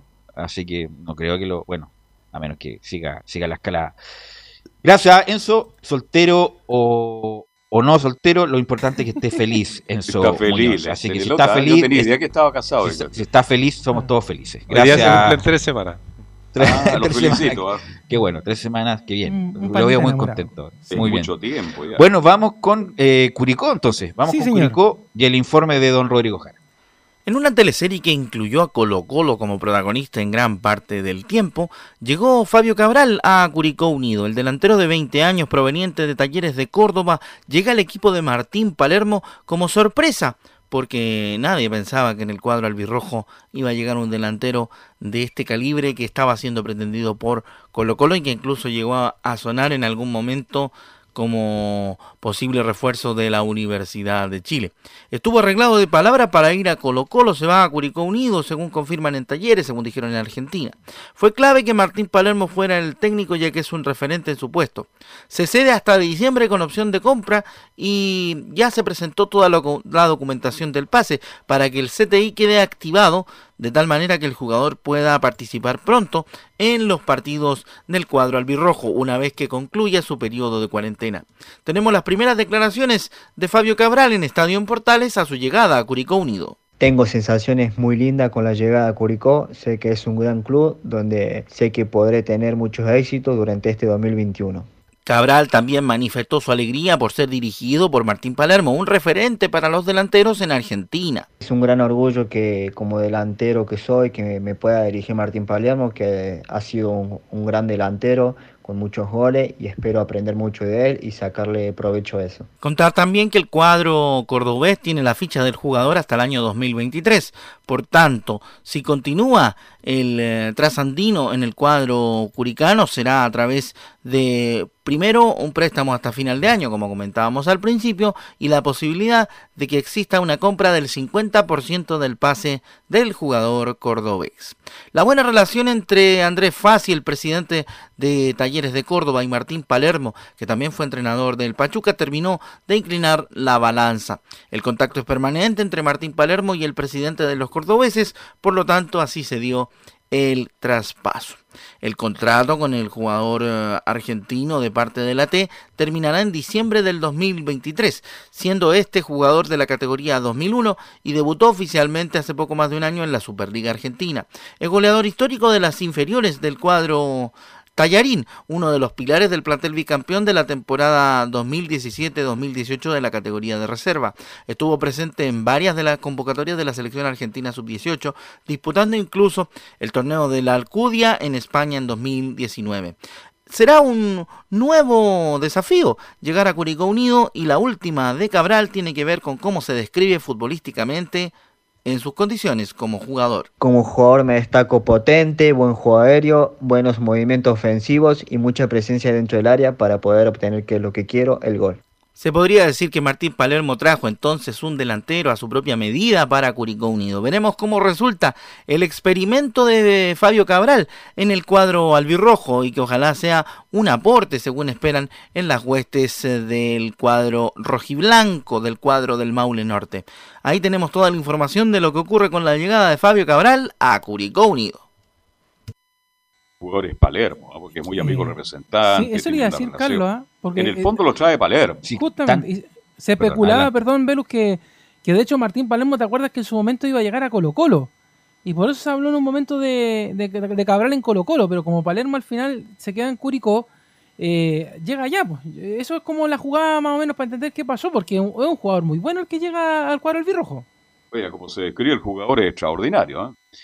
Eh, el punto, claro, fue toda una teleserie, lo de Colo Colo con Taller, el representante, y Curicó rápidamente resolvió el punto y vamos a ver qué tal Cabral. Tanto que se habla de Cabral, que bueno, tiene 20 años y no, era titular en Talleres, ¿ah? hay que recordarlo, es un jugador de, emergente, de proyección. Pero en el fútbol chileno ese tipo de jugadores sacan diferencia, porque es grande, grandote, fuerte, le aguanta bien, juega bien de espalda, Así que esos tipos de jugadores acá en Chile, ¿cuántos jugadores de ese estilo? Me acuerdo Carlos Gustavo de Luca, Ricardo, eh, Ricardo Mariano Dabrowski, Flavio Maestri, eh, Richard Baez, eh, tantos de esos jugadores han rendido en Chile justamente por la envergadura que tiene Cabral. Así que una me imagino que a mí lo que va a partir como titular este muchacho. Sí, porque estaba con Igrio ahí jugando eh, en esa posición. Estaba entre Conigrio y Venegas, que, pero tampoco se ha logrado consolidar, así que debería ser el titular ahora eh, Cabral. Y sobre todo que si lo lucharon tanto y viene por, por, Palermo, debería ser el titular. Así que bueno, ahí Cabral, Fabio Cabral, el 9 de Talleres, va a estar eh, en, en Curicó. El 9 que tenía Curicó era, bueno, estaba Venegas. Sí, Estaba Venegas y otro argentino con Iglo, pero que no, no, ha logrado convertir. Tiene Juega más por fuera también, pero no ha logrado convertir. Así que... Pero Venega cada día juega menos. En el TikTok anda bien Venega. ¿eh? sí, ahí anda bien. Oye, yo le quiero agregar estos últimos minutos para preguntarles, no sé si alcanzaron a ver ayer el partido de Audax italiano con, con Melipilla en Rancagua. No lo vi, eh, no lo vi. Audax dentro de todo juega bien, ganó el partido para, dicho sea de paso, pero eh, Melipilla le, puso también hasta presión al equipo audino, ese eh, jugador, Sosa creo que se llama el, delantero del equipo de, Melipilla. Gonzalo Sosa. Gonzalo Sosa, le metió harta presión en los últimos 30 minutos al, equipo del Pablo Vitamina Sánchez. Y la verdad que se vio un partido interesante, pero siento de que Audax Italiano en general deja mucho espacio y eso también le juega en contra en cuanto a los resultados. Hay que recordar que Audax Italiano va a jugar el fin de semana la primera versión de la temporada del Clásico de Colonia. Es un partido con otro equipo necesitado como es la Unión Española, allá en Santa Laura. Y la verdad es que yo no sé si le va a dejar los mismos espacios que le dejaba Melipilla para poder hacer lo que quisieran. De hecho, eh, fue un partido de ida y vuelta, sobre todo el segundo tiempo, que fue lo que pude ver yo. Eh, pero en general me preocupa eso de que también deje jugar mucho al rival el equipo de, Vitamina Sans y deja mucho espacio, sobre todo de medio campo hacia atrás. De verdad, eh, muy desordenada la, el equipo de hecho al final era casi reventar las jugadas para que no le pasara nada. Así que eso por lo menos en la revisión del partido de, anoche, que no sé si alguien más lo pudo ver o algún compacto por ahí de... Yo, yo vi compacto, yo vi momentos solamente... Terminado el partido lo voy a ver. Terminado el programa lo voy a empezar a no, yo vi este, el gol, el gol fue muy bueno, una jugada que nace de tres cuartos de cancha, de, por derecha, bien finiquitado el gol, pero como bien dices tú, Melipilla también apostó en un momento ahí, complicó a Auda. Ganó con lo justo a Auda, Ganó con lo justo. No, sí, de, verdad, yo, le insistí mucho a Laurencio anoche de que el equipo le podría haber terminado un empate, de hecho, y hubiera sido complicado para, para el Audax, pero interesante lo del partido, acotarlo también, porque además Audax italiano baja Colo Colo de la parte alta de la tabla, que era también el morbo que tenía ese partido anoche, queda con 11 puntos el Audax italiano y Colo Colo queda con 10, así que está bien pegadita esa parte de la tabla, están todos con un, un punto de diferencia en la tabla de posiciones, así que la verdad es que eh, está bien interesante lo que se está viviendo en la fecha y Audax, como lo decíamos, juega el día sábado en el trencito de partidos que vamos a hacer ese día en Portales Digitales. a ver, Leo, en este minuto que nos queda, ¿cuáles son los partidos que hace Estadio en Portales por las diferentes copas que hay? Todavía no está publicada la pauta oficial, pero mira, el día sábado partimos con el duelo entre La Calera y Antofagasta en el Nicolás Chaguán. No, pero me refiero a los de Copa de esta semana. ah, los de Copa. Sí, de esta semana. Sí, los que hacemos hoy día son, bueno, vamos a hacer los cuatro partidos de la semana. Partimos hoy día con eh, el duelo de Flamengo con Unión La Calera. A las 6 de la tarde vamos al aire, 6 y cuarto se juega. Relata Felipe Holguín este partido en el Maracaná. Luego pegadito, a las 8 y media se juega el duelo entre Huachipato y 12 de octubre en el Sausalito, como lo dijimos hace un rato. Relata César Ronambusto. Y el día jueves, en San Carlos de Apoquindo, juega la Católica con Argentinos Juniors. Será el relato de Cristian Frey. Este partido se cambió de horario, ¿ah? Se jugaba más tarde, ahora se juega a las 6 de la tarde. Pero ya está allá entonces, ya llegó al estadio. Ya está instalando ya. Claro, Está ya está. instalando. Ojalá que esta vez lleve el computador. Si cinco y media vamos a estar al aire con el partido. Es que no les cuento lo que pasó el último partido local. Fue una locura esa cuestión. ¿eh? Ya. Y, Y que luego- salieron a, a vasos, a vasos con un hilo. Justamente, Bueno, de- ya. faltó poquito para eso, porque. Cristian Frey. pues. Y el mismo día, a las ocho y media, se juega el duelo de Palestino con Atlético Guayanaense en el Estadio Parque El Teniente de Rancagua, que será relato de Alfonso Zúñiga. Esos son los cuatro partidos que se juegan esta semana por Libertadores y por Copa Sudamericana. Oye, eh, Leo, a propósito de, de Christian Frey, hoy, bueno, los reportes que estás haciendo para las redes sociales, para el Twitter, ahí también, con, con todas las noticias Con eh, policiales.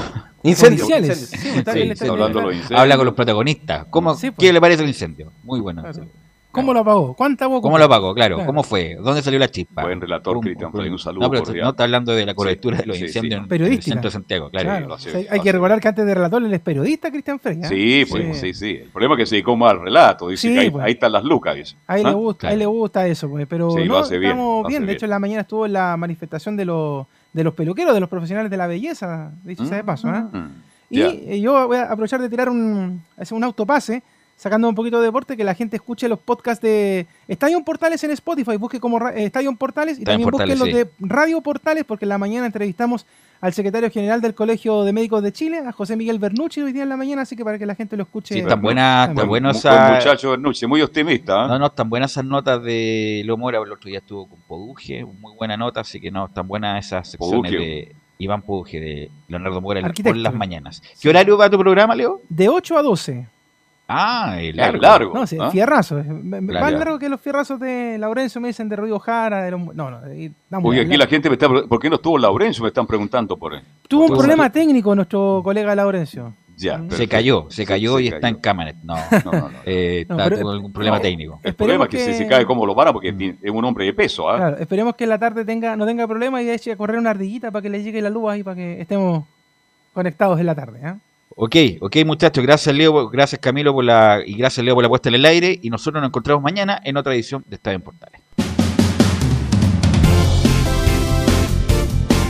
Fueron 90 minutos con toda la información deportiva. Vivimos el deporte con la pasión de los que saben. Estadio en Portales fue una presentación de Ahumada Comercial y Compañía Limitada. Expertos en termolaminados decorativos de alta presión.